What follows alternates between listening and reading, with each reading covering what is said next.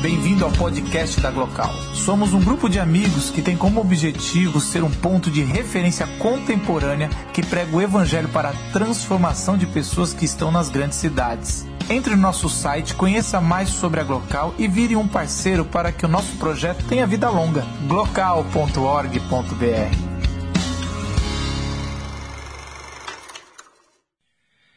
Da Casa Grande Senzala morte vida severina. Todo dia uma escravizaura em memórias clandestinas. O pau-brasil colonizado, o tronco que açoitaram, a raiz que resistiu. Quem viu?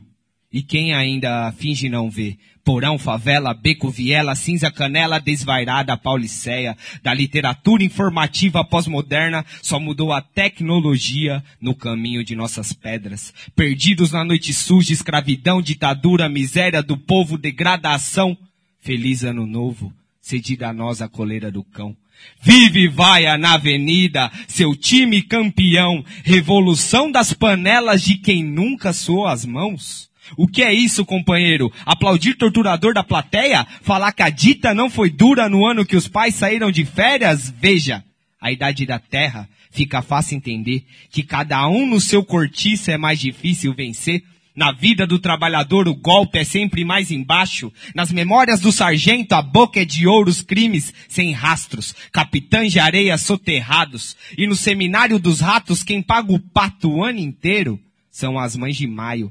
Pátria pai, explore parte abandonando teus filhos que perecem sem saber quanto valem ou se é só por quilo. O que sentimos são dores opostas. O que temos são fraturas expostas. A vida seca, como ela é. A navalha na carne, o dragão da maldade esmaga o guerreiro santo. Em meio à Babilônia, em busca de Canaã, desafia ver lírios no campo. Neste grande sertão, mais uma noite na taverna, o pagador de promessas faz seu batismo de sangue. Mais um copo de cólera.